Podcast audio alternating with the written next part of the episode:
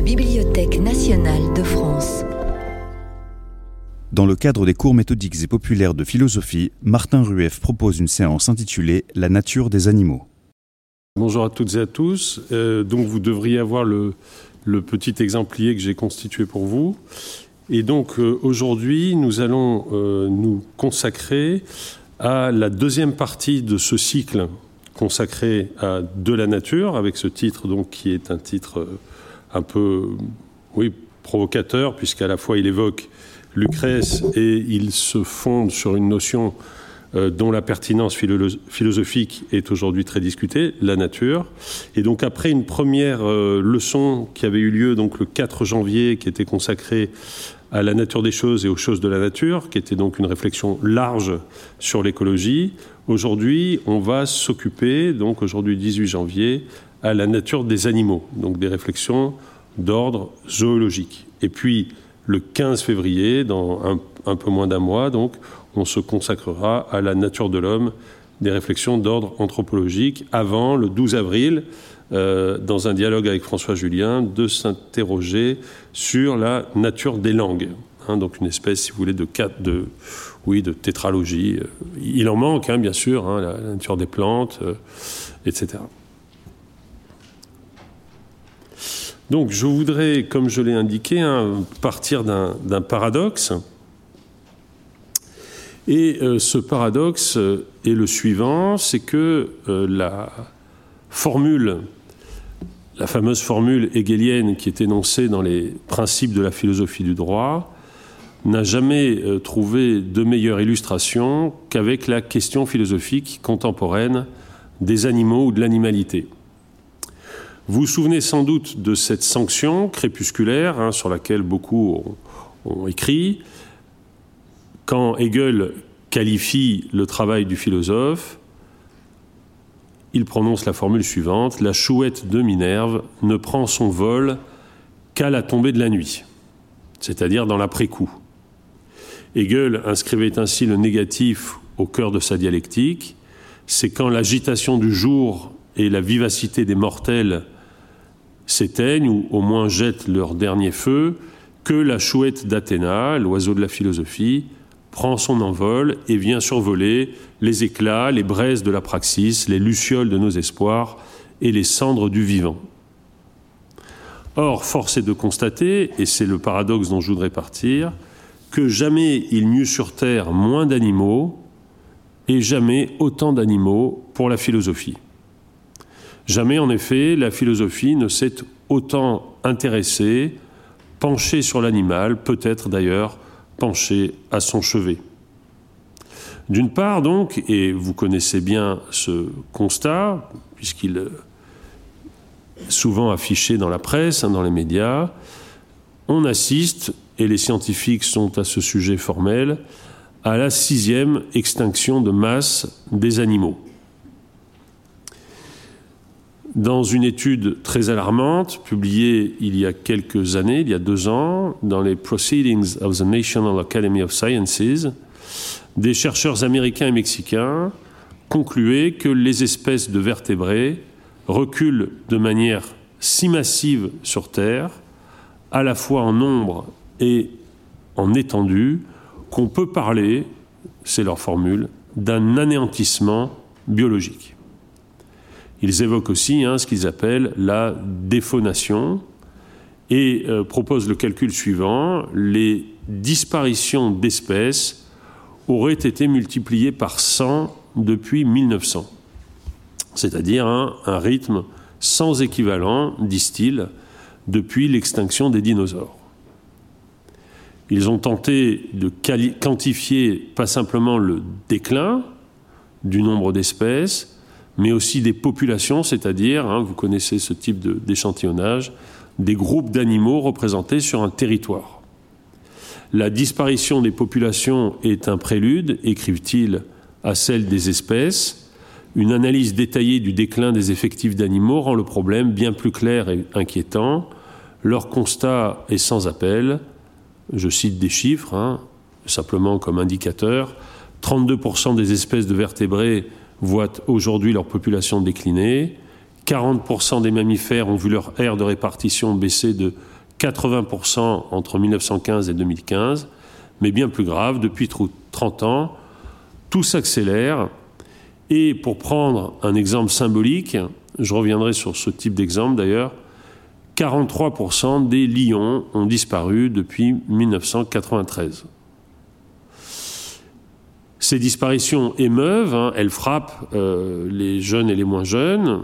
Ce que l'on sait moins et qui me paraît euh, peut-être de nature à frapper différemment l'imagination, mais pas moins, c'est que 30% euh, des espèces en déclin sont des espèces communes.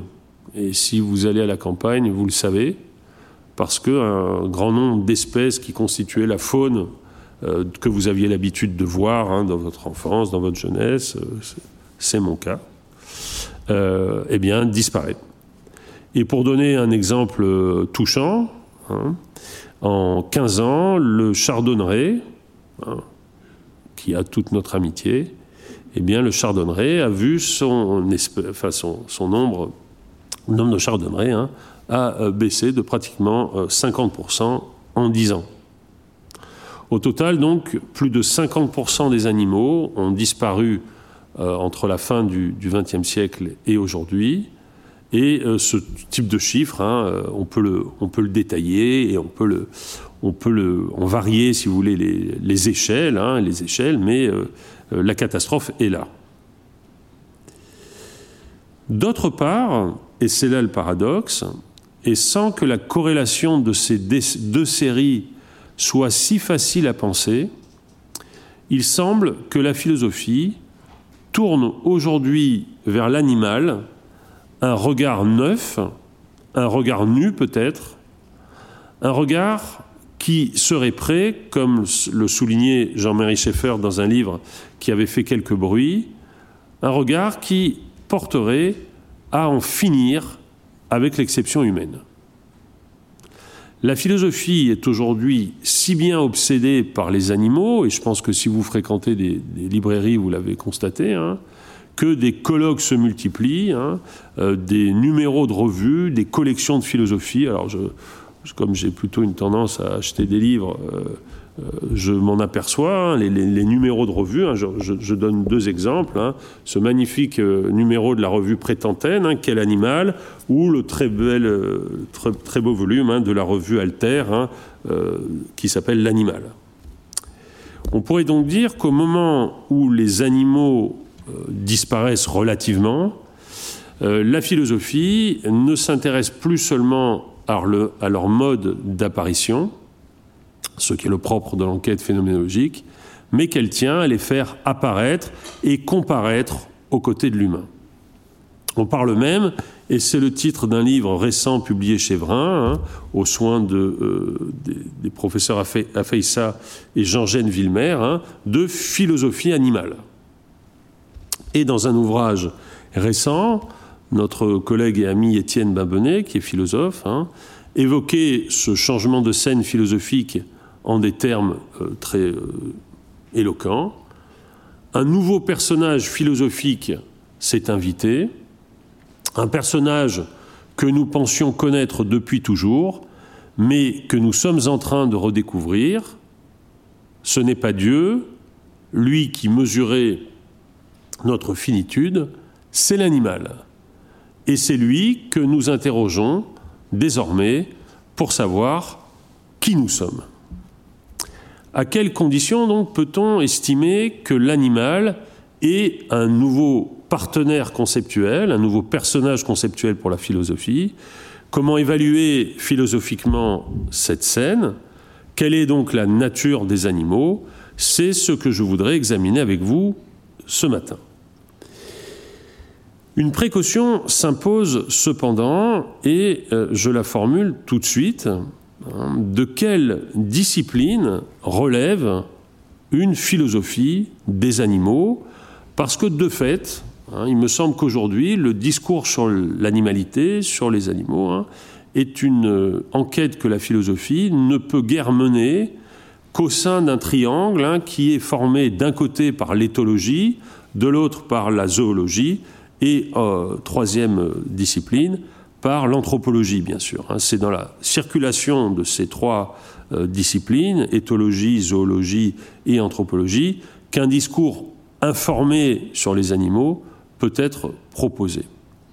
Une autre précaution euh, s'impose, à mon avis, euh, c'est la suivante. Qu'est-ce que on indique quand on parle de l'animal, de l'animalité ou des animaux? Bien sûr, euh, je crois qu'ici, hein, il faut être très prudent et savoir distinguer. Ce n'est pas le rapport des philosophes aux animaux qui nous intéresse ici, le chien des cyniques par exemple, ou le chien de Rousseau, le fameux cheval de Nietzsche, la tique de Deleuze, le chat de Derrida. C'est plutôt la question de savoir ce que le philosophe peut dire en tant que philosophe de la nature des animaux. Parole des zoologues, des zoologues, disais-je, parole des éthologues, parole des biologistes. Ce discours aujourd'hui hein, s'impose, il n'est plus neutre, il n'est plus neutre dès lors que le savant imagine avoir tranché la question hein, de l'inexistence ou de l'existence d'une frontière fixe entre les hommes et les animaux. Le philosophe arrive pour transformer nos certitudes en doutes et pour inverser hein, la charge que l'idéologie d'aujourd'hui hein, semble trop facilement euh, projeter sur l'homme. S'agit-il de penser aujourd'hui hein, l'évaluation d'une expérimentation sur les animaux qui se pourrait révéler décisive pour certaines thérapies? Les savants et le sens commun s'opposent, le premier en affichant un conséquentialisme sans faille, le sens commun lui s'émeut dans un sens comme dans l'autre. Or ici encore, hein, les philosophes se sentent obligés de faire remarquer que dans ces enquêtes, il y va toujours autant de l'animalité que de l'humanité et de ce qui les distingue. Mais ces difficultés sont attendues et elles sont infimes par rapport à celles qui touchent notre personnage conceptuel, l'animal, les animaux. En quel sens peut-on parler encore aujourd'hui de l'animal avec un article défini ou de l'animalité. Alors je voudrais opposer ici, hein, et j'en aurai bientôt fini avec mon introduction, hein, deux types de discours. Euh, le discours euh, de Hegel, dans la philosophie de, la nature, que j'avais cité euh, la dernière fois, parce que dans la, dans la philosophie de la nature, Hegel considère hein, qu'il n'y a absolument aucun problème à parler des animaux au pluriel ou de l'animal au singulier, parce que, dit-il, dit-il, en fait, l'animal, voilà ce qu'il dit, les différentes formations et différents ordres du monde animal ont à leur fondement le type universel déterminé par le concept de l'animal l'animal, le type que la nature présente, pour une part, dans les divers degrés, dit-il, dans les divers degrés du développement qu'il comporte. Développée jusqu'à la singularité, l'espèce à laquelle appartient l'animal se différencie par elle-même ou pour elle-même, tandis qu'elle se rabaisse ainsi en se comportant en ennemi les autres espèces au rang d'une nature inorganique, la mort violente et le destin naturel des individus. Pour Hegel, philosopher sur les animaux, c'est philosopher sur l'animal, hein, donc au singulier. Donc il y aurait l'animal et il y aurait les hommes.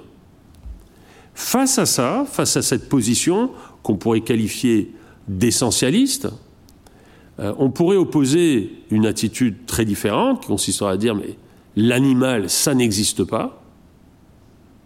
Il n'y a rien de tel que l'animal. Il y a les animaux, et les animaux, pas simplement différenciés dans leurs espèces, mais dans leur individualité. Et c'est ce qu'écrivait euh, Jacques Derrida dans un texte euh, célèbre hein, qui s'intitule L'animal, que donc je suis, qui était paru aux éditions Galilée. Et voilà ce qu'écrivait Derrida. Au risque de me tromper, et de devoir faire un jour amende honorable, ce que j'accepterais bien volontiers, j'oserais dire que ni de la part d'un grand philosophe de Platon à Heidegger, ni de la part de quiconque aborde philosophiquement en tant que tel la question dite de l'animal et de la limite entre l'animal et l'homme, je n'ai jamais reconnu une protestation de principe et surtout une protestation conséquente contre ce singulier général, l'animal.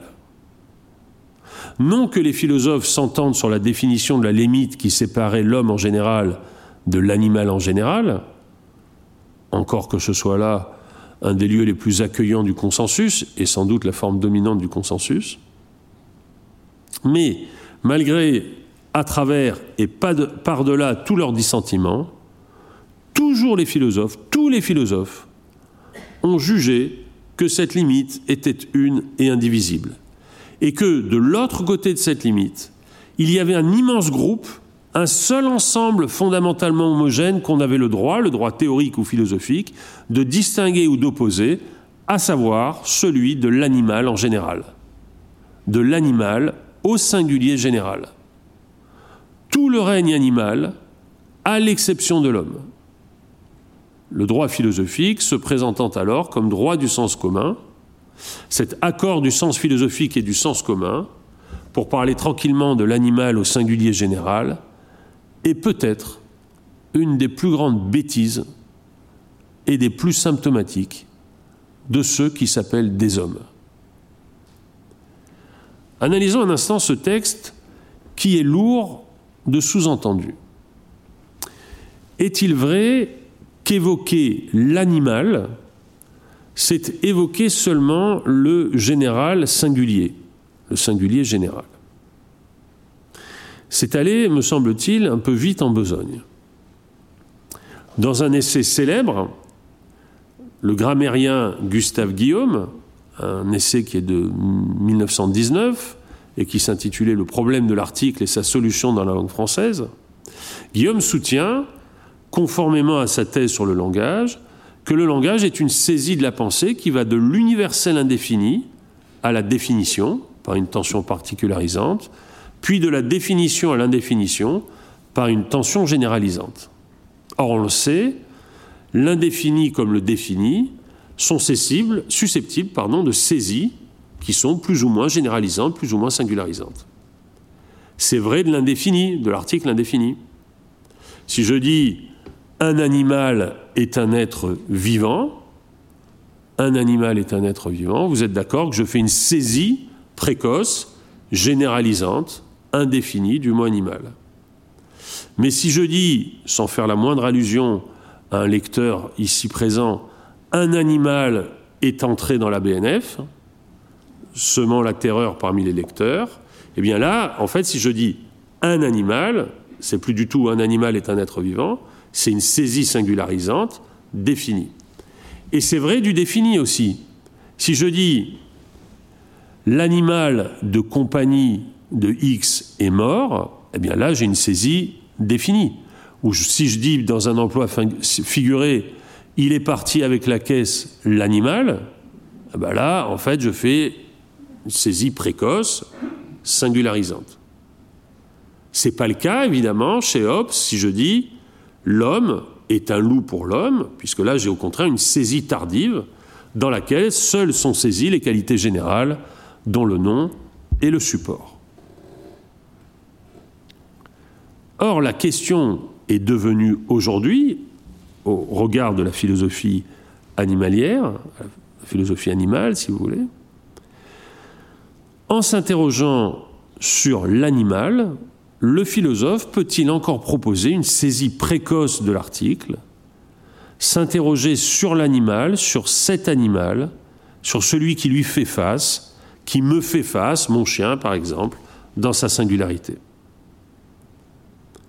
En d'autres termes, et je crois qu'il suffirait que vous reteniez cela pour comprendre la portée du, du questionnement contemporain, si on veut faire de l'animal un nouveau personnage singulier, c'est aujourd'hui en inventant une nouvelle dialectique entre singularité et universalité des animaux. C'est ce qui est mis en question d'ailleurs de manière très vive aujourd'hui hein, quand on s'interroge hein, sur la question de la nomination des animaux, hein, la nomination de l'animal, euh, question qu'on peut traiter euh, de, plusieurs points de vue et dans le détail duquel je ne rentrerai pas. En tout cas, euh, si aujourd'hui je veux m'interroger avec vous sur la nature des animaux, hein, ce que je vous demande de bien entendre, hein, c'est le pluriel qu'il y a dans les animaux, car ce qu'on va essayer de faire, hein, c'est de montrer comment on peut faire attention aux animaux dans leur singularité, les animaux, sinon pris un par un, du moins pris avec un souci de leur singularité. Alors comment est-ce que je vais procéder dans, ce cours euh, méthodique euh, de philosophie Eh bien, d'abord, euh, si vous voulez bien regarder votre, exemplier, hein, je voudrais traiter le génitif qui est présent dans notre titre, hein, de la nature des animaux, de manière objective. C'est-à-dire, hein, je voudrais en faire un génitif objectif, c'est-à-dire m'intéresser sur la nature des animaux, c'est-à-dire ce qu'est leur nature. Et puis, euh, dans un deuxième temps, je voudrais euh, m'interroger sur la nature des animaux au, sens du génitif subjectif, c'est-à-dire une question centrale pour la philosophie. Hein. Qu'est-ce que la nature pour les animaux? Pas simplement quelle est leur nature, mais qu'est-ce que la nature pour eux? Et y a-t-il même quelque chose hein, comme une nature pour les animaux? Et est-ce qu'on peut poser cette question hein, en échappant à un tropisme anthropomorphique hein, qui consisterait à se dire les animaux hein, se posent dans la nature comme les hommes se posent dans la nature. Cette question, elle est au centre d'une polémique qui a été euh, déclenchée par un texte dont on ne peut pas faire l'économie, même s'il s'agit de le dépasser, de le critiquer, ce qu'on ne va pas manquer de faire, hein, qui est le grand texte de Heidegger, hein, qui s'appelle Les concepts fondamentaux de la métaphysique, monde, finitude, solitude, texte dans lequel Heidegger prononce une espèce de, comment dirais-je, hein, de condamnation. Euh, la pierre n'a pas de monde, l'animal est pauvre en monde, et seul l'homme a un monde. D'accord? Donc il n'y aurait pas, si vous voulez, pour Heidegger, quelque chose comme une nature hein, qui s'offrirait euh, euh, à, l'animal. Il n'y aurait pas donc de nature des animaux. Alors, ce texte, hein, je vais le commenter, je vais le discuter, et je vais le. Est-ce qu'on peut réfuter Heidegger? Oui, sans doute, mais en tout cas, je vais essayer de, proposer un, contre-feu à ce texte, hein, à partir d'une interprétation d'un poème de Rilke, la huitième élégie, que Heidegger a commenté. Et donc, euh, je jouerai, si vous voulez, un autre euh, commentaire de, Rilke contre celui de, Heidegger. Et puis, je m'intéresserai à la fin de cette deuxième partie hein, sur cette notion euh, qui me paraît centrale dans la réflexion de la philosophie animale contemporaine. Hein. Qu'est-ce que faire monde pour un animal? Comment les animaux hein, se comporte dans le monde. Et euh, j'évoquerai hein, pour vous une série d'ouvrages tout à fait euh, saisissants. Hein. donc c'est le 2-2, hein, le livre de Baker, de Foster, d'Horowitz et de Delorme, c'est-à-dire des euh, philosophes, des éthologues qui ont essayé de se mettre, on verra tous les problèmes que ça pose, dans la peau d'un animal pour comprendre ce qu'était l'expérience. Donc, chez Baker, d'un faucon pèlerin, chez Foster dans, dans La peau d'une bête, hein, qui est un livre tout à fait euh, extraordinaire, hein, de plusieurs bêtes, euh, d'Alexandra Horowitz hein, euh, dans La peau d'un chien, et puis tout récemment le livre de Geoffroy Delorme qui s'appelle Dans la peau d'un chevreuil.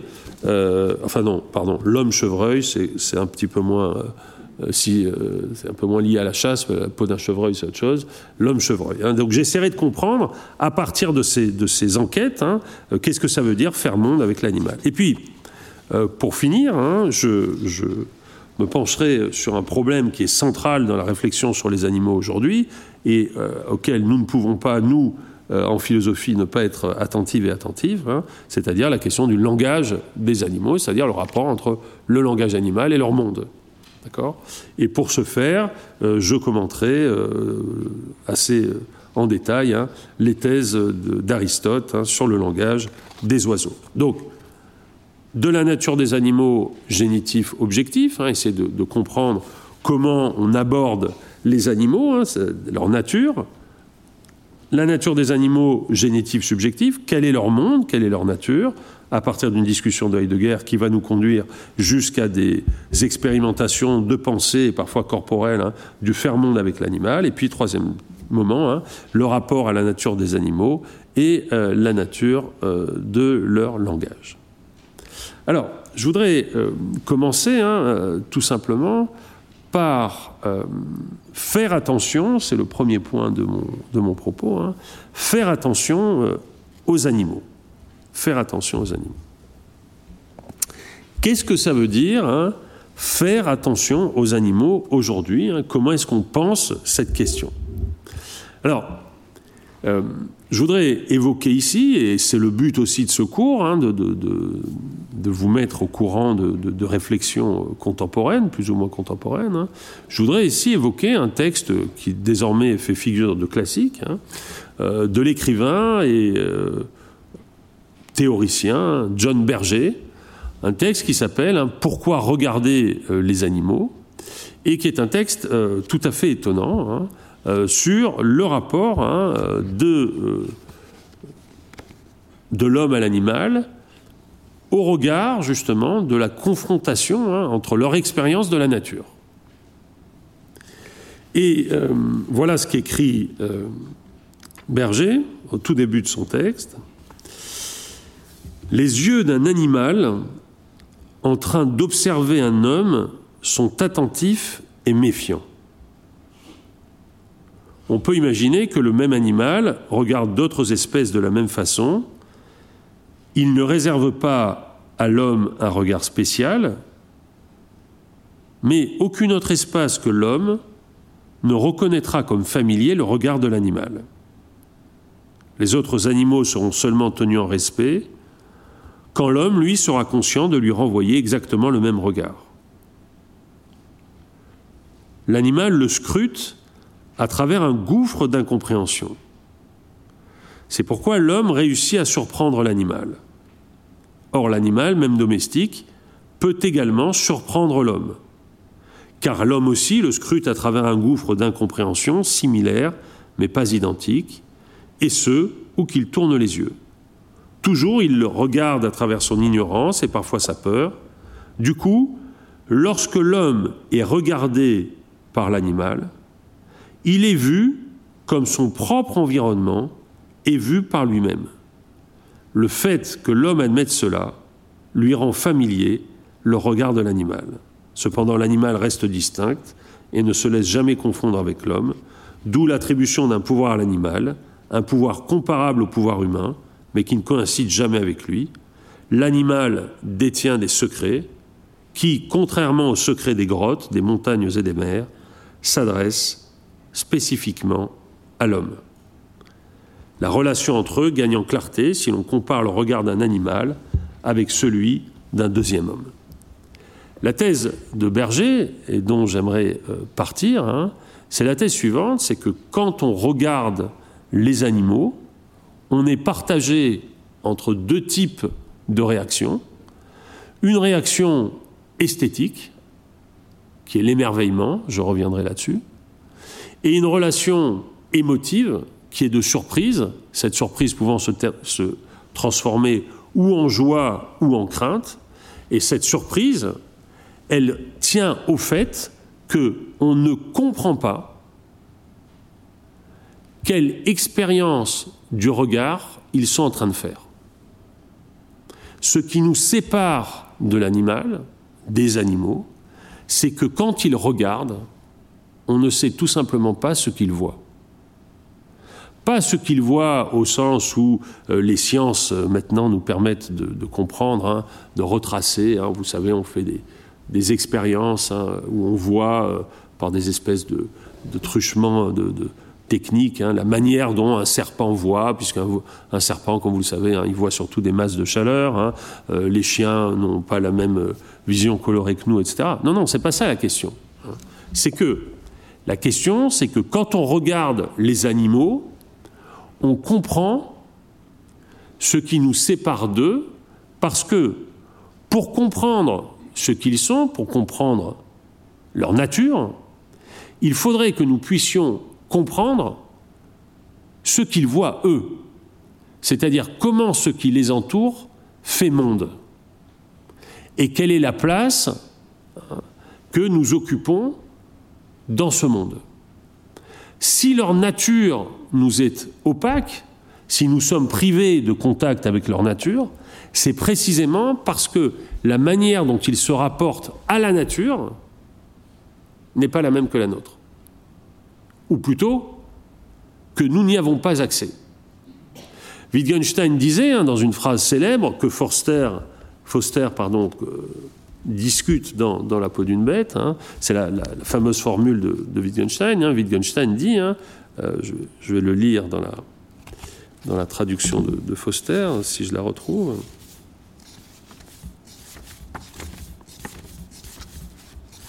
Pardonnez-moi. Bon, je ne la retrouve pas, mais enfin, bon, elle, est, assez simple à, mémoriser. Hein. Wittgenstein dit euh, si euh, un, lion pouvait parler, nous ne le comprendrions pas parce que nous n'avons pas le même monde que lui. Nous n'avons pas le même monde que lui. Alors, faire attention aux animaux, faire attention à la nature des animaux, c'est comprendre l'interaction qui peut se créer entre leur nature, c'est-à-dire ce qui les définit, et le rapport que ce qui les définit entretient avec le monde qu'ils sont en train hein, de regarder, le monde dont ils font l'expérience, si on peut dire qu'un animal fait euh, l'expérience euh, du monde.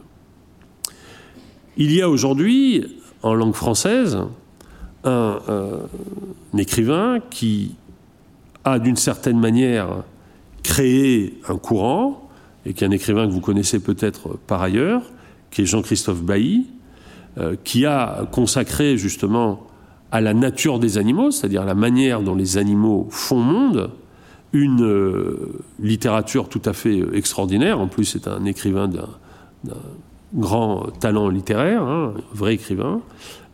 et je vous recommande, hein, surtout dans ce, dans ce cadre-là, hein, un livre qui a fait date, qui a connu plusieurs rééditions, c'est le c'est le livre qui s'appelle Le versant animal.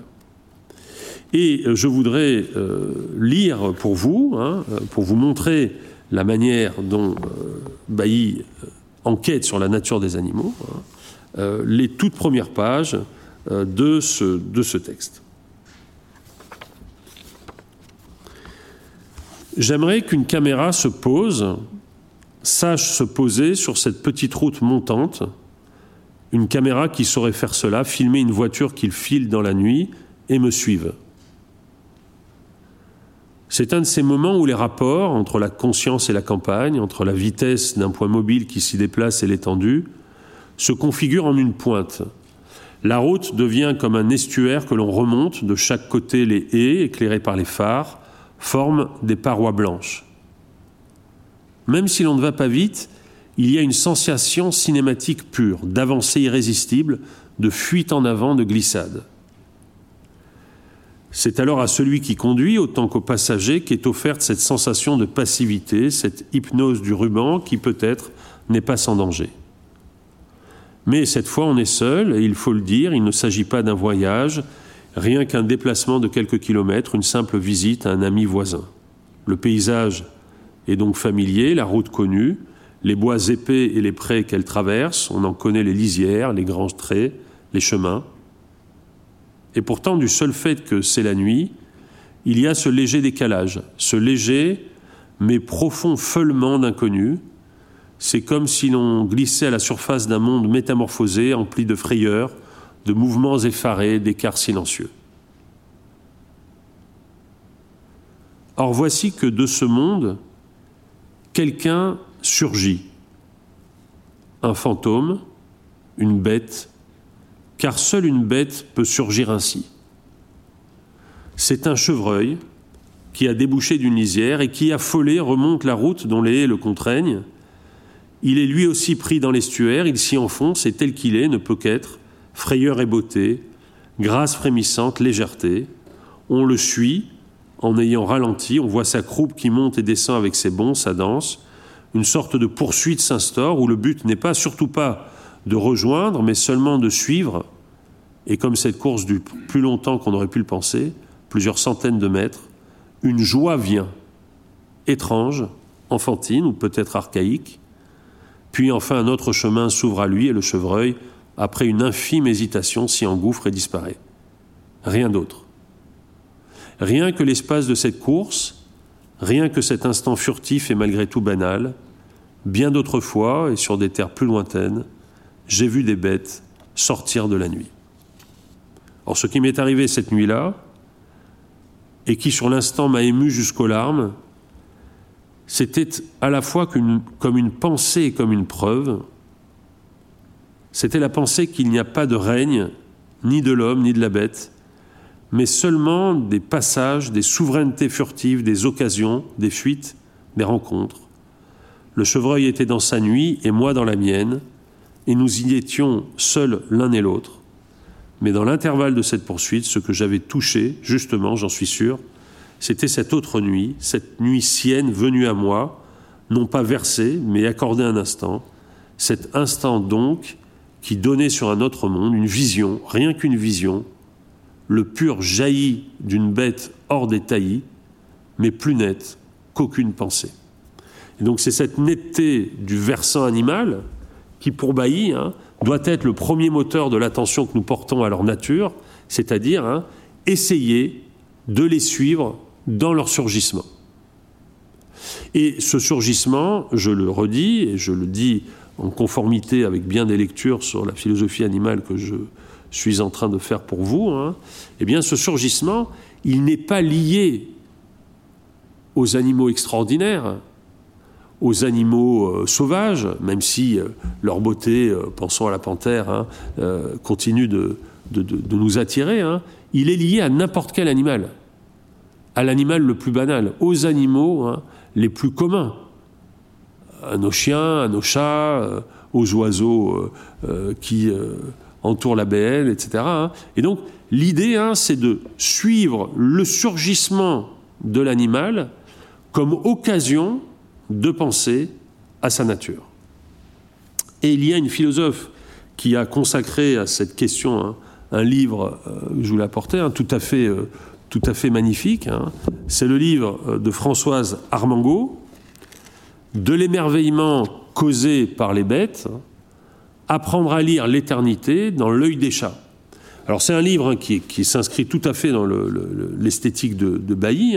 C'est un livre consacré justement à la notion d'émerveillement animal, à la manière dont la nature des animaux est une nature qui ne cesse de requérir des modalités particulières de notre attention. Alors je voudrais, euh, dans un deuxième temps, euh, m'interroger, euh, m'intéresser à, un auteur qui a fait de la forme surgissante de l'animal le lieu d'une enquête tout à fait merveilleuse. Hein. C'est quelqu'un dont la, pensée est aujourd'hui de nouveau à l'ordre du, jour. Hein. C'est Portman, Adolphe Portman. Je crois vous avoir apporté son livre. Alors ça donne à ce cours un côté de bibliographie commentée, mais ça vous fera faire des achats. Euh, la forme animale hein, euh, de Portman. Alors, de fait, hein, Portman nous donne, des euh, instruments conceptuels pour penser le rapport entre nature et forme animale. De fait, Portman, alors Portman, pour vous le situer, hein, c'est quelqu'un qui est né à la fin du 19e siècle, hein, il est 1897, et il est mort en, 1982. Et son livre, hein, dit Tiergestalt, euh, apparu pour la première fois en 1948. donc c'est un contemporain, si vous voulez, de, des premiers ouvrages de Merleau-Ponty, hein, et il a été traduit en français chez Payot en 61, avant d'être republié plus récemment. Alors qu'est-ce qui caractérise l'attention de Portman à l'animalité? C'est que Portman est l'un des rares biologistes qui n'a pas cédé à la molécularisation de sa discipline. En fait, comme zoologue, il n'a cessé de réhabiliter la forme animale totale comme objet d'étude privilégié en s'interrogeant constamment sur l'apparence des animaux, le rapport entre nature et apparence. Et donc, si vous voulez, un peu comme Buffon, il en revient à une biologie descriptive qui est fondée hein, sur les phénomènes tels que nos sens les perçoivent.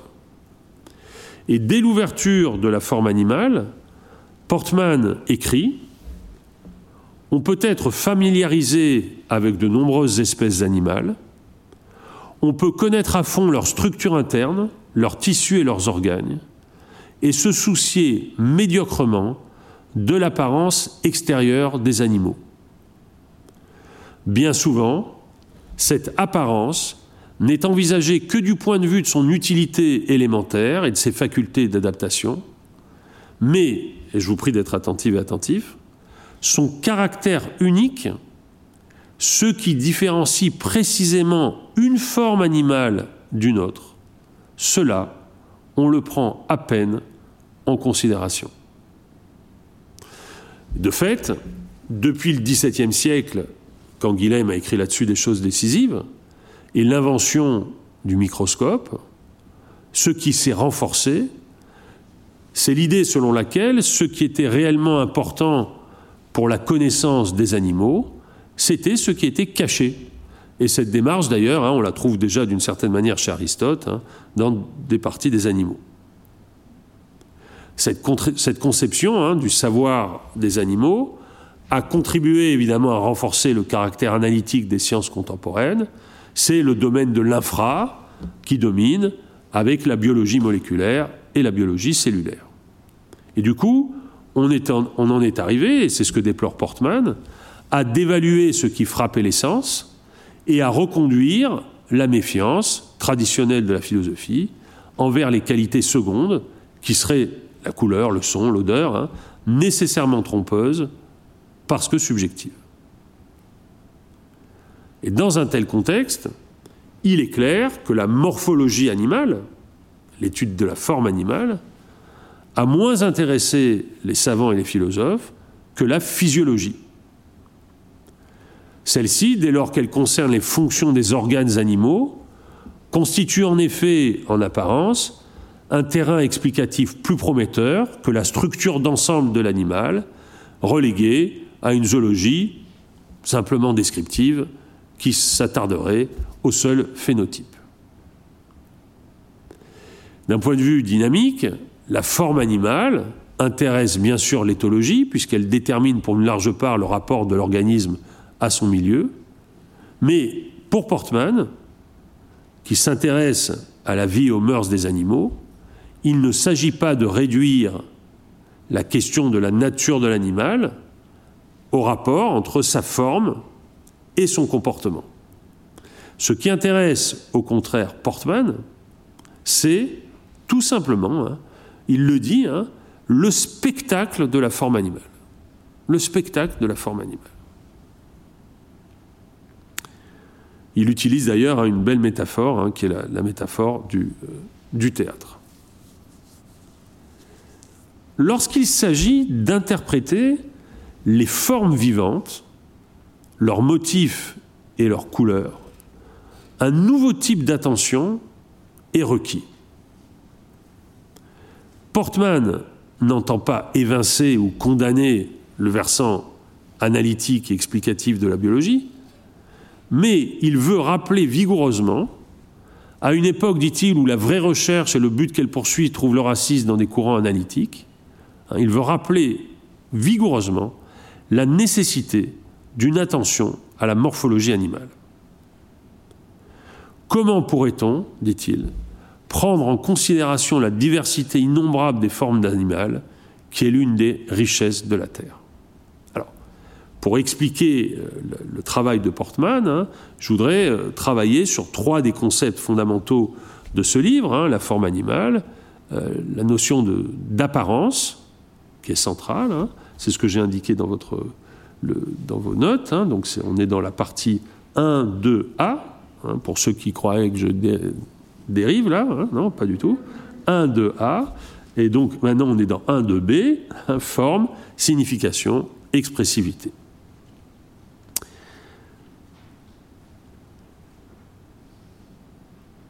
Donc d'abord, hein, forme et, euh, et, apparence. La euh, conciliation d'une approche explicative qui pose l'exigence scientifique de généralité abstraite et d'une approche compréhensive qui s'enracine dans la saisie de la diversité des formes animales, conduit Portman à prendre en compte des systèmes de référence rationnels à l'intérieur desquels on peut comprendre le détail des formes et leur aspect global. Ces références sont en premier lieu fournies par des fonctions de conservation. Tout ce qui contribue à la survie de l'organisme, à sa défense, à sa reproduction, joue un rôle positif. Et Portman, en néo-darwinien, c'est quelqu'un qui a bien lu Darwin, c'est bien hein, le rapport qu'il peut y avoir entre la forme et la survie. La théorie du mimétisme prend ici place dans une mécanique explicative bien huilée. Il existe, vous le savez très bien, une grande variété de stratégies de camouflage dont l'élaboration est fine et complexe, ou bien parce que l'animal utilise des matériaux divers pour se déguiser, ou bien parce qu'il arbore des couleurs disruptives qui brisent sa forme et rendre ses contours incertains pour se fondre dans le paysage. Vous le savez sans doute, un animal peut imiter l'environnement par homochromie, en prenant la couleur de son environnement, le, cas typique étant le caméléon, mais il arrive aussi hein, qu'il imite une autre espèce plus redoutée ou mieux protégée. Les motifs formels sont alors classés par des effets qui peuvent être considérés comme défensifs ou offensifs. Dans tous ces cas, rappelle Portman, on fait appel aux fonctions de sélection qui décident de l'évolution des organismes à travers les mutations du patrimoine héréditaire. Je le cite, la spécificité formelle particulière de la livrée est souvent comprise, écrit-il, comme un sous-produit de certains processus ontogénétiques nécessaires qui provoque dans la peau des états instables. La répartition des pigments est alors, pour ainsi dire, l'instantané d'une phase déterminée, l'image durablement préservée d'une structure passagère des facteurs chimiques. Le dépôt des couleurs dans l'épiderme peut également être réduit à d'autres fonctions de conservation, comme la régulation thermique ou encore l'excrétion par laquelle l'organisme se débarrasserait de certaines substances. Mais, dit Portman, nous ne pouvons comprendre les mille détails de la structure de la fourrure ou du plumage que si nous arrivons à nous persuader que cette apparence extérieure ne sert pas seulement aux tâches nécessaires de la survie. Protéger l'animal contre le froid, contre les chocs, contre l'évaporation trop rapide de l'humidité interne, mais qu'elle est faite spécifiquement pour des yeux spectateurs. La forme animale, et c'est là qu'il y a une réflexion tout à fait singulière sur le rapport entre nature et forme, la forme animale, écrit euh, Portman, est faite spécifiquement pour des yeux spectateurs. Portman avance alors l'idée que l'organisme a à apparaître. Le terme en allemand, c'est Erscheinen. L'animal doit se présenter dans sa spécificité. Sich darstellen. D'accord? Donc, l'idée de Portman, c'est que le rapport entre forme et nature n'est pas simplement un rapport fonctionnel dans une perspective néo-darwinienne, mais que se montrer, s'auto-présenter, voilà ce que ce qu'accomplit la forme animale. Le concept d'auto-présentation, Selbstdarstellung, qui est central chez Portman, repose en premier lieu sur les phanères, les organes externes par lesquels une forme organique se montre. Portman considère que leur importance est au moins égale à celle des organes vitaux. Les processus chimiques destinés à former les motifs apparents contenus dans le patrimoine héréditaire d'une espèce sont aussi complexes, dit-il, que ceux qui sont requis pour les opérations du métabolisme. Il y a manifestement, écrit Portman, des éléments structuraux qui supposent un œil qui les regarde, comme un appareil émetteur suppose un récepteur, ce qui pourrait expliquer en partie la diversité des apparences animales et leur degré de différenciation. Je prends un exemple qu'il prend. Les plumes de la corneille ou les plumes du colibri. Si on s'intéresse, comme il le fait, à ces plumes, on s'aperçoit que les parties visibles et les parties cachées de ces plumes ne sont pas faites de la même matière.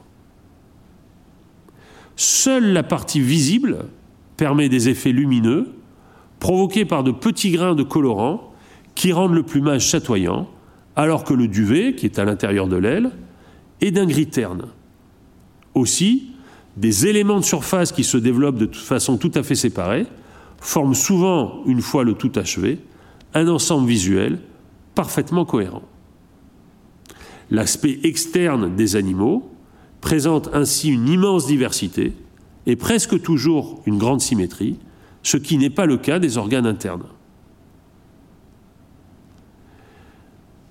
Portman écrit Vous n'avez aucun mal à différencier un tigre d'un lion, mais pourriez-vous reconnaître auxquels d'entre eux appartiennent, si on les disposait devant nous, ce que je ne vais pas faire, les intestins, le cœur ou le foie d'un tigre? Il nous faudrait, dit-il, une très longue expérience pour les distinguer. Ce qui est contenu à l'intérieur, écrit Portman, est presque toujours de couleur égale, asymétrique et peu différencié d'une espèce à l'autre.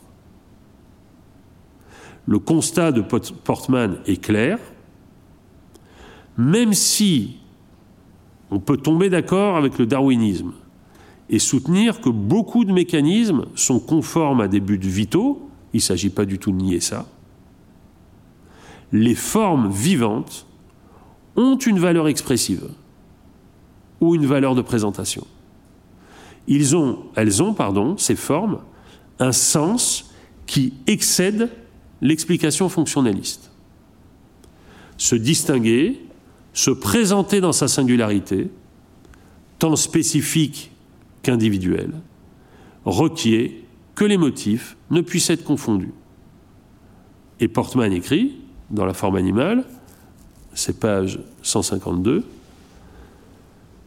la forme des animaux est différenciée comme les bannières et les blasons d'autrefois. Les cornes, par exemple, les animaux à cornes, les cornes ne sont pas qu'un moyen de défense ou de reconnaissance de la différence sexuelle. Ce sont des parures, des parures de différenciation et d'identification.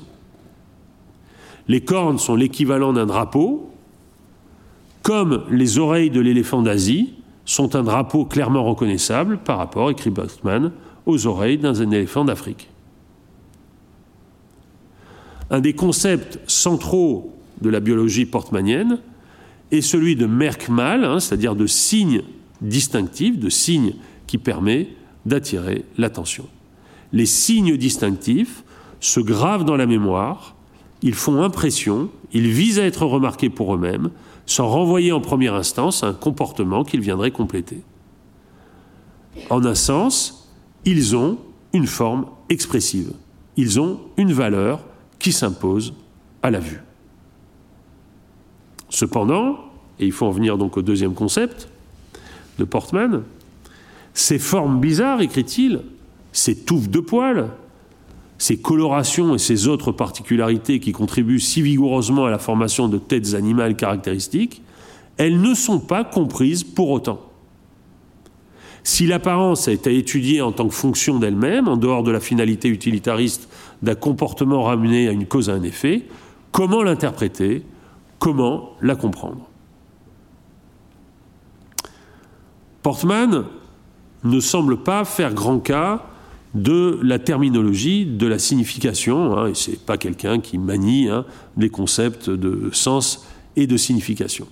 En revanche, il est obsédé par la question hein, de la, ce qu'il appelle hein, l'expressivité, c'est-à-dire la manière dont une chose a l'air de vouloir dire quelque chose.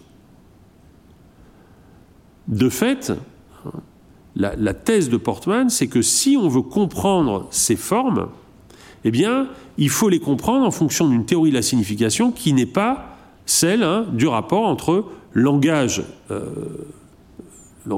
et euh, la signification rapport entre expressivité et expression hein, est central.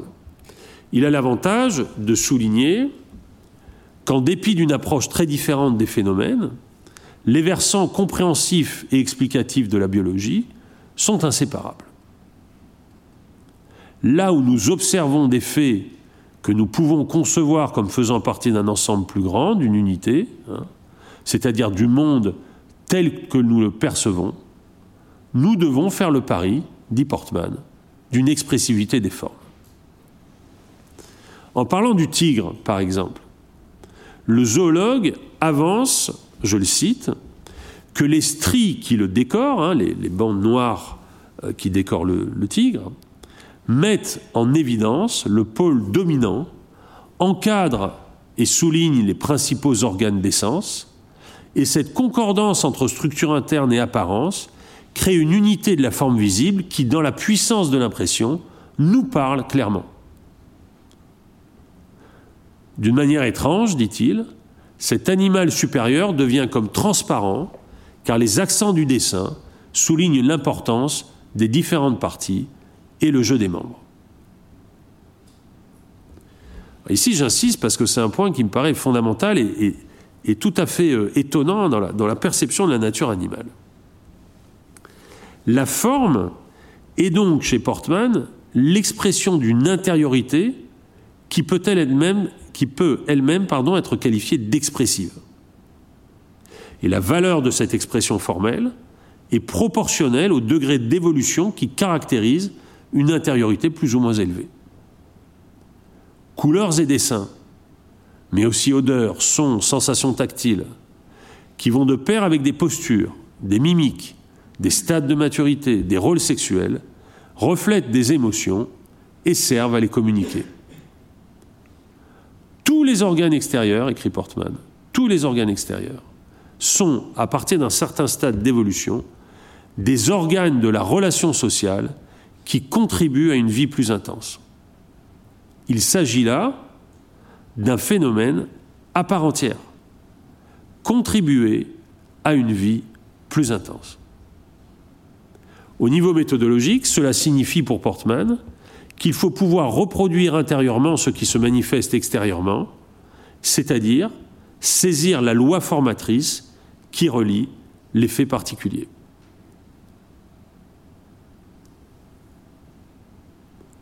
On voit que dans cette perspective, écrit Portman, il n'y a rien qui s'oppose à ce que l'on fasse intervenir l'idée d'une subjectivité animale. Cette notion s'impose à partir du moment où l'on fait droit à l'expression comme premier terme de la relation signifiante de l'animal avec son monde propre, structuré par des potentialités perceptives. Il s'agit, hein, euh, dit Portman, de comprendre hein, que les animaux se montrent, pas simplement qu'ils sont visibles, qu'ils se montrent. Et leur manière de se montrer, c'est leur signature visible, leur marque mâle, leur différenciation. Et la thèse de Portman, c'est que cette différenciation, elle relève de la nature des animaux, c'est-à-dire qu'elle n'est pas là simplement, si vous voulez, hein, pour remplir des fonctions dans une perspective darwinienne, hein. elle est là pour exprimer quelque chose. Bien sûr, ce monde invisible hein, de l'intériorité animale nous est inaccessible, puisque nos intérêts ne sont pas les mêmes que ceux des animaux. Mais euh, comme l'écrit euh, Portman, c'est pas parce que on ne sait pas exactement ce qu'ils expriment quand ils s'expriment qu'on doit leur refuser hein, euh, la, capacité d'exprimer quelque chose. Ce que montre Portman, et du coup ça va assez loin, me semble-t-il, sur ce qui est une, vraie philosophie de l'expression.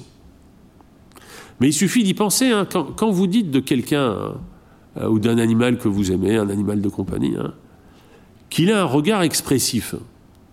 On dit ça de quelqu'un. Euh, dire de quelqu'un qu'il a un regard pas très expressif, d'ailleurs, je ne crois pas que ce soit un compliment. quand on dit de quelqu'un qu'il a un regard expressif, hein, ou quand on dit euh, de, notre chien qu'il a un regard expressif, hein, qu'est-ce qu'on veut dire exactement? Est-ce qu'on veut dire hein, que ce regard expressif exprime quelque chose? C'est-à-dire un contenu de signification qu'on pourrait détacher de ce regard C'est pas sûr.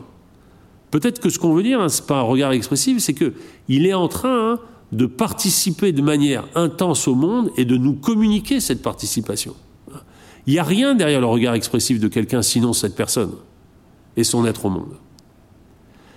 Chez Portman, l'expressivité hein, ne transcende pas les phénomènes optiques comme quelque chose qui serait à l'intérieur et qui passerait à l'extérieur, puisqu'elle est de même nature qu'eux et elle n'existe pas en dehors d'eux. L'intériorité expressive rend visible ce qui fait l'unité des phénomènes, mais elle n'est ni située au-delà du monde visible, ni accessible uniquement à une raison hein, qui les dépasserait. L'expressivité, elle fait partie du monde sensible, elle est à la fois indicible et significative, elle est, et c'est peut-être ça hein, que nous tend la nature des animaux, elle est ce qui est caché dans le visible. Et Portman a une, expression euh, tout à fait magnifique. Hein. Il dit c'est un mystère manifeste. Ein offenbares Geheimnis. C'est-à-dire, pas un mystère qui renverrait à quelque chose qui est derrière, mais un mystère dans sa présence même.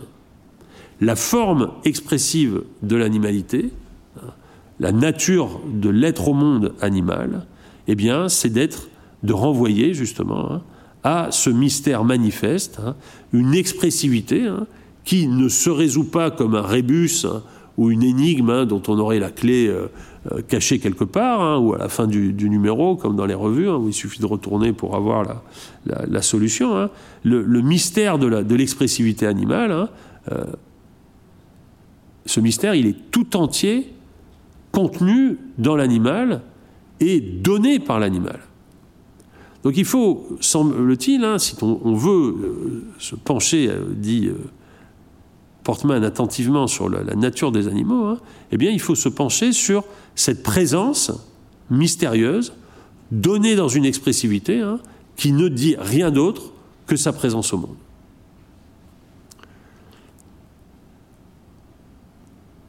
Et c'est à partir de là, je, je, je, conclus sur Portman comme ça, que euh, euh, Portman nous dit hein, qu'on peut même penser hein, à une manière de style des formes vivantes, de stylistique de l'apparence des formes vivantes, hein, c'est-à-dire une manière dont les animaux signent leur être au monde au-delà d'une intentionnalité qu'on pourrait leur prêter. Alors, ce qu'on peut dire, c'est que, et j'en arrive au, troisième moment de cette première partie, c'est que euh, nous ne cessons de courir après un modèle d'attention qui donnerait à cette expressivité animale un sens repérable. Ce que nous voulons, hein, et ça c'est la définition même de la paranoïa humaine, hein, c'est que l'expressivité soit signifiante et qu'elle signifie un contenu on veut, hein, et la plupart des propriétaires de chiens et de chats euh, s'y attachent, hein, on veut absolument que notre chien soit en train de nous dire quelque chose. Hein. Euh, ça va jusque tu as vu comme il est intelligent. Et donc, on essaie de courir après la nature animale en cherchant un modèle de signification qui soit une traduction plus ou moins herméneutique, si vous voulez, hein, euh, de, ce, euh, de ce que cette expressivité semble promettre. Parce que la forme, les formes, sont des promesses de sens. D'accord? Et comme vous le savez, hein, c'est une des grandes illusions de la beauté physique des hommes et des femmes, c'est qu'elle semble promettre un sens. Et donc on est persuadé hein, que si un homme est très beau, une femme est très belle, hein, eh ben, ça signifie euh, du bonheur. C'est ça. C'est ça. Exactement. Tu tout compris. Mais ça ne signifie pas non plus forcément du malheur. Peut-être un peu quand même. Hein. Mais en tout cas, euh, c'est moins, si vous voulez, l'orientation de cette signification qui est en jeu que le fait que nous sommes persuadés, enfin, c'est moins d'ailleurs une, persuasion hein, qu'une espèce de réflexe qui consiste à attacher l'expressivité des formes à une signification comme si le sens allait, pour ainsi dire, rattraper la béance, l'écart couvre la forme. D'accord? Parce que face aux formes, et aux formes du vivant comme aux formes artistiques, eh bien très souvent on est interloqué, on est sans voix, on est incapable de donner un sens, d'accord? Et du coup, hein, et ça Kant euh, le, dit euh, merveilleusement dans la critique de la faculté de juger, hein, on est comme privé d'un exercice de nos facultés, et donc on met en route hein, la machine herméneutique, et comme on est toutes et tous très forts pour donner du sens, on donne du sens à cette expressivité. Et il me semble qu'il y a au moins trois euh, manières par lesquelles l'animal humain essaie de rattraper l'expressivité animale. Je vous les ai données, mais il y en aurait beaucoup d'autres. Hein. J'insiste sur ces trois-là, mais j'en mentionnerai d'autres. C'est donc la troisième partie de la première partie. C'est l'anecdote, le symbole et le bestiaire. Donc l'anecdote animale, hein, comme vous savez, hein, c'est le, vraiment le, l'essentiel de notre rapport à la nature des animaux est basé sur des anecdotes. D'accord? Euh, le chien qui sait faire son lit, euh, euh, le chat qui va ouvrir la porte, etc., etc. Pourquoi? Hein? Pourquoi est-ce qu'on est obsédé par ces anecdotes? Eh bien, précisément parce que par ces anecdotes, on construit du récit pour combler l'expressivité, qui est une promesse dont on ne sait pas ce qu'elle promet. D'accord Et donc, on va chercher par l'anecdote à rattraper, si vous voulez, un sens que l'expressivité semble promettre, mais que euh, votre chien, euh, le vôtre, le mien, bon, hein, il est très beau, ou pas d'ailleurs, et euh, sa forme expressive et son regard expressif ne signifie pas forcément quelque chose. Mais l'anecdote comble ce vide créé par la forme et donc d'une certaine manière nous rassure. Et cette, ce goût de l'anecdote, ce goût de l'anecdote, eh bien, il est, euh, semble-t-il, hein, un universel de la littérature, et c'est très souvent l'origine de la fable. Le rapport entre fable et animal, la fable, c'est pas simplement, comme on dit, et à juste titre, la fable animalière, c'est pas simplement hein, une séquence verbale dans laquelle les animaux parlent. Ésope, La Fontaine, d'accord? C'est d'abord une manière de parler des animaux en nous rassurant parce qu'on donne à des anecdotes une séquence narrative souvent amusante ou inquiétante, en tout cas significative, par laquelle on rattrape le défaut de sens que crée l'expressivité comme promesse. D'accord Et ça va euh, de euh, Ésope à Choupi, hein, euh, à Walt Disney, hein, c'est-à-dire il y a quelque chose de rassurant, à insérer les animaux dans des anecdotes significatives. Parce que, comme ça, on a l'impression qu'on rattrape le sens dont ils nous privent. Le deuxième niveau, vous le connaissez très bien, puisqu'il est euh, partout euh, dans l'art et dans la publicité, c'est le symbole. C'est l'idée hein, de faire de l'animal un symbole. Autre manière hein, de rattraper son expressivité par un sens anthropomorphique. Donc on va dire, hein, je sais pas, le, renard est rusé. Mais la manière d'être du renard dans la nature, si vous en avez vu, vous en avez sans doute vu, hein, cette manière expressive qu'il a de se rapporter à son milieu. Il est extrêmement réductif de leur apporter, ce comportement à la ruse. Oui, oui, oui, le, renard. Euh, il y a des anecdotes qui nous disent que les renards sont rusés, ils ont des manières de se comporter qui semblent euh, se rapporter à la ruse, mais cette manière de traduire l'expressivité animale en ruse, c'est une traduction par le symbole de l'expressivité animale. Et cette tradition, elle aboutit, elle culmine dans un, genre euh, tout à fait merveilleux. Il ne s'agit pas du tout de, déprécier ça, il s'agit plutôt de comprendre à quoi, ce geste répond. Et ce geste, hein, c'est le geste du bestiaire, hein, que vous connaissez. Hein. Alors, je, vous ai apporté, parce que c'est un beau livre, en plus, euh, le livre de Pastoureau sur les, bestiaires du Moyen-Âge. parce que, euh, au Moyen-Âge, une grande partie, et Buffon s'en souviendra d'ailleurs plutôt pour condamner cette tendance, hein, une grande partie du, rapport à l'animalité hein, consiste à essayer de traduire l'expressivité animale en symbolique chrétienne. D'accord? Et donc le taureau est comme ça, hein, grâce à l'évangéliste, le lion est comme ça, le, euh, etc. Et ce qu'on appelle le bestiaire du Christ, un bestiaire très très très très large, où chaque animal se trouve associé à une signification. Et donc convergent dans le bestiaire hein, toutes sortes de,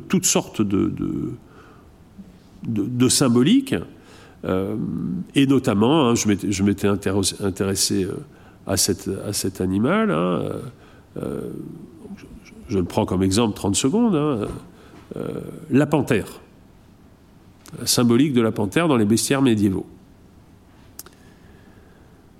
Alors, euh, la panthère, un animal dont la symbolique dans les bestiaires est, très très codifiée, puisque euh, la, panthère, hein, euh, c'est pas évidemment un animal chassé, c'est un animal chasseur, et la panthère apparaît comme une autre figure de la ruse, et pas simplement une rusée, mais une qui cache ses ruses.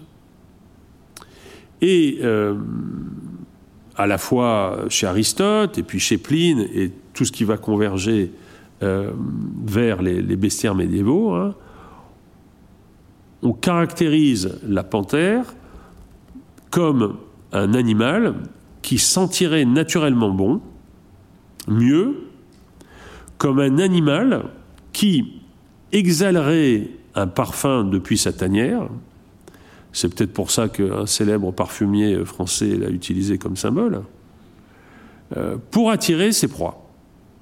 D'accord? Donc elle se met euh, dans, sa, tanière, hein.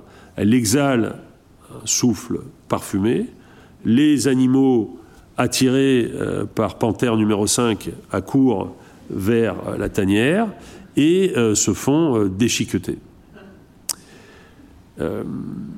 Quand la panthère a mangé, elle se retire dans sa tanière. Trois jours plus tard, elle se réveille et rugit.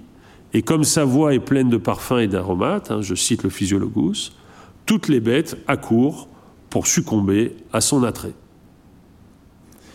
C'est ce qui a autorisé, vous voyez un petit peu comment l'imagination paranoïaque des humains va vite, c'est ce qui a permis euh, d'associer la panthère au Christ. Vous allez me dire, mais par quel parcours mental ont-ils réussi cet exploit? Eh bien, c'est pas très difficile. Trois jours, trois jours dans la tanière, trois jours au tombeau. Et euh, au bout, non pas du troisième top, mais du troisième jour, euh, la panthère exhale un parfum et attire, exactement comme le Christ, hein, en ouvrant la bouche, par ses paroles saintes, hein, attire ses fidèles dans, dans la prédication, si vous voulez. D'accord Alors, tout ça est à la fois admirable et un peu grotesque, mais ce qui me paraît intéressant, et ce sur quoi je voulais attirer votre attention en cette fin de, première partie, c'est que cet effort du bestiaire, comme cet effort du symbole, comme cet effort de l'anecdote, comme cet effort de la fable, c'est une manière de répondre à l'énigme de l'expressivité animale. D'accord Parce que l'animal, et je crois que la beauté humaine euh, relève du même, euh, phénomène, hein, est une expressivité d'un type très particulier qui implique de chacune et de chacun un rapport au sens très singulier. C'est ce que j'appelais hein, la promesse. Alors si on passe maintenant hein, au, deuxième temps euh, de, mon propos, le génitif euh, subjectif, le monde, euh, le monde animal. Alors ici, comme je le disais, hein, il faut et je vous ai mis euh, des extraits, hein, il faut toujours partir et repartir d'un texte qui a connu un très très grand nombre de commentaires. Je vous les ai mis dans le, point B, donc c'est 2.1b, page 2. Hein. Donc j'ai cité une dizaine de commentaires, hein, de Didier Franck à Agamben, de Derrida à Barbaras, de Françoise Dastur à Marc Richir et jusqu'à Jean-Yves Goffy, hein, ce texte de Heidegger qui s'appelle Les concepts fondamentaux de la euh, métaphysique.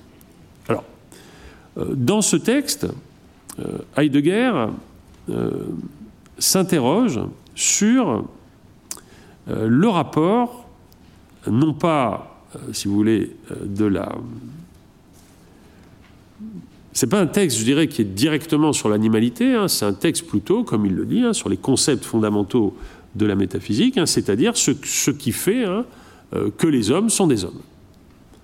Et Heidegger va articuler euh, trois, euh, trois, concepts principaux. Le concept de monde, Welt et Umwelt, le concept de finitude et le concept de solitude. Et la thèse euh, de Heidegger, c'est que euh, l'homme est le seul, est le seul à avoir un monde. L'animal n'a pas de monde. Alors, il, dramatisera ça plus tard en disant qu'il en, est complètement privé, mais à ce stade de sa réflexion, hein, dans les concepts fondamentaux de la métaphysique, il soutient que l'homme est, pardon, l'animal est pauvre en monde. Il est pauvre en monde. Et c'est là qu'il propose hein, euh, un examen comparatif entre, les trois règnes, l'homme, l'animal et la pierre. La pierre est sans monde, dit-il. L'animal est pauvre monde, est pauvre en monde, et seul l'homme est configurateur de monde. C'est donc à partir de la question du monde de la manière dont l'homme s'y tient, et les analyses ici sont très proches de celles qu'il développe hein, dans Ein Unsight, hein, sur l'être au monde, euh, et à partir de la manière dont l'homme, l'animal, pardon, n'a au contraire pas le monde, que se déploie la méditation heideggerienne sur l'essence de l'animalité. Entre l'absence du monde de la pierre et la configuration de monde par l'homme, comment qualifier la privation de monde, selon Heidegger, qui est propre à l'animal? En quel sens est-il privé de monde? En quoi la pauvreté en monde de l'animal peut-elle être pensée comme une privation? Heidegger précise dans les concepts qu'en procédant par un examen comparatif, sa démarche entend échapper à la hiérarchie métaphysique a priori qui caractérise la tradition qu'il précède. Et il souligne aussi, et ce point a été bien souligné par le philosophe contemporain Claude Romano, hein, dans une étude sur les rapports entre von Uexcule et Heidegger, hein, qu'il se distingue aussi hein, de l'analyse euh, formidable proposée par Jacob von Uexcule, dont je vous ai mis le nom. Le monde, écrit Heidegger, désigne d'abord la somme de l'étang accessible, de ce qui est accessible, que ce soit pour l'animal ou que ce soit pour l'homme. La pauvreté en monde de l'animal ne doit donc pas être entendue comme une simple limitation géographique, elle réside dans la manière dont l'animal pénètre dans ce qui lui est accessible. La différence entre les manières humaines et animales d'accéder à l'étang n'est pas de degré, écrit de guerre, mais de nature. L'animal n'a pas accès à l'étang en tant que tel. Être pauvre, ce n'est pas un attribut de l'animal, c'est une manière d'être.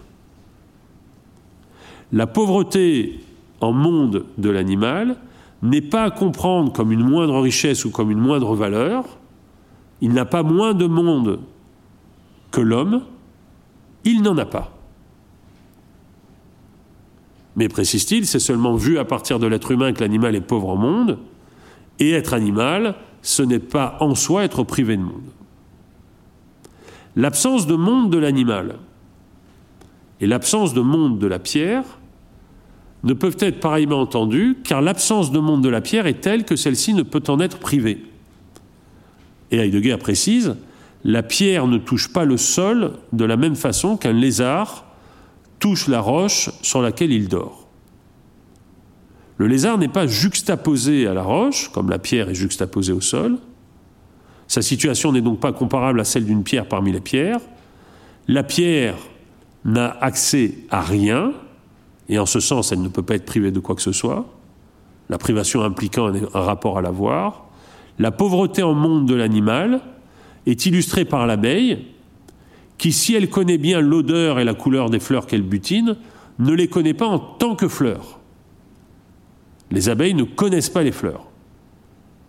De même, écrit Heidegger, le lézard qui est couché sur une roche au soleil ne connaît ni le soleil, ni la roche comme telle. Pour indiquer la spécificité du rapport du lézard à la roche, il faudrait dire Heidegger, raturer le mot roche pour exprimer ce, que ce sur quoi l'animal repose, lui, est certes donné d'une certaine manière, mais pas comme roche. Cette non-accessibilité doit être déterminée dans son essence. La manière d'être de l'animal que nous appelons la vie n'est pas fermée à ce qui l'entoure. Dans son monde ambiant, l'animal est pour sa durée de vie enfermé comme dans un tuyau qui ne s'élargit ni ne se resserre. C'est la métaphore d'Heidegger. En ce sens, il faut comprendre que l'animal n'est pas privé de monde absolument, mais que l'étang ne se dévoile à lui que sur ce que l'on pourrait appeler un plan utilitaire. Il a et il n'a pas le monde. Il ne l'a pas dans la mesure où, comme le note Didier Franck dans un article célèbre sur ce texte, cette ouverture est une forclusion. Pour Heidegger, l'immersion de l'animal dans le monde ambiant est trop entière, ou pour citer Sartre, l'animal y est trop englué pour qu'il puisse détacher les choses de leur utilité immédiate, la roche ne peut jamais être reconnue comme roche par le lézard. L'ouverture à un monde constitue l'horizon à partir duquel l'être peut se projeter en dépassant la localité de la pulsion. Voilà ce que ne peut pas faire l'animal, qui est pris dans un milieu ambiant dans lequel il puise les éléments nécessaires à son fonctionnement organique. Ce qui entoure l'animal ne se, donne à lui d'une toute autre façon que se donne à, l'homme l'étang, et c'est la raison pour laquelle aucun homme ne peut jamais se transposer dans un animal. Il n'y a, selon Heidegger, aucune animalité qui lui permettrait d'effectuer une telle opération. Alors, ce que euh, je. Il me reste 4 minutes, hein, donc euh, je vais juste évoquer euh, la suite en résumant.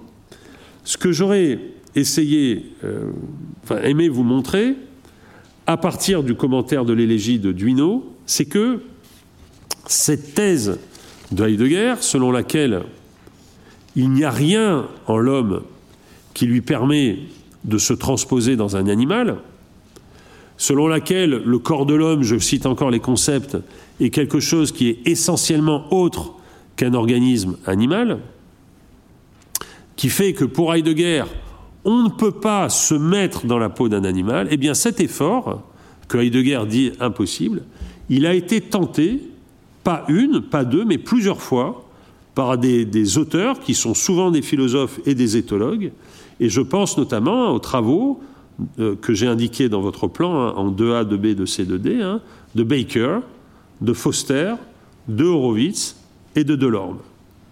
Le texte hein, qui, m'aurait retenu le, plus, hein, c'est un livre pour lequel j'ai beaucoup d'admiration, c'est le livre de Foster qui s'appelle Dans la peau d'une bête, qui est, me semble-t-il, une des réfutations, est-ce qu'on peut dire les choses comme ça, je ne sais pas, mais en tout cas, une des discussions les plus nourries de la thèse heideggerienne, que Foster ne, connaît pas, ou en tout cas qu'il ne cite pas, sur la possibilité que nous avons de plier notre corps au monde de l'animal.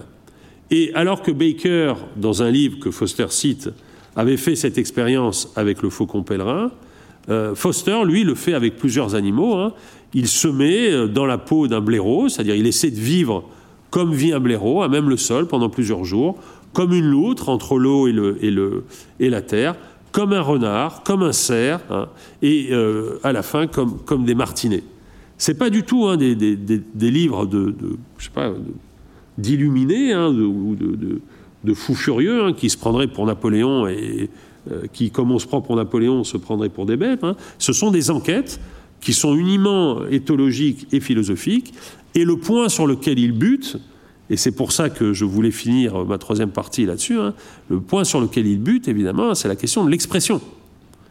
Parce que eux aussi, ils font euh, ce pas de passer de la nature de l'animal dans son rapport expressif au milieu hein, à une expression verbale humaine qui, d'une certaine manière, hein, change la donne.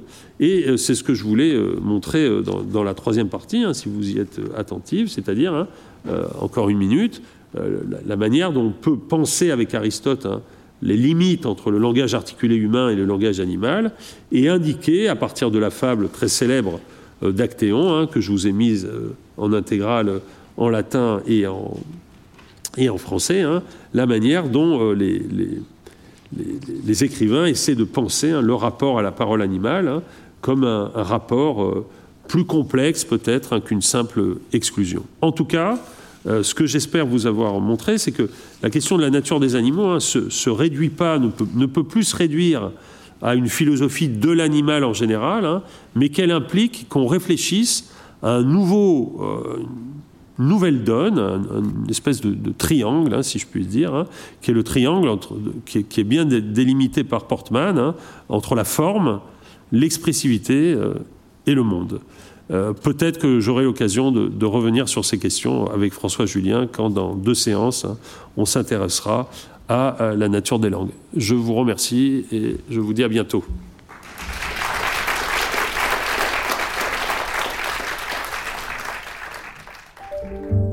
venez d'écouter un podcast de la Bibliothèque nationale de France. Retrouvez les conférences, rencontres et créations de la BNF sur toutes les plateformes de podcast ainsi que sur le site bnf.fr.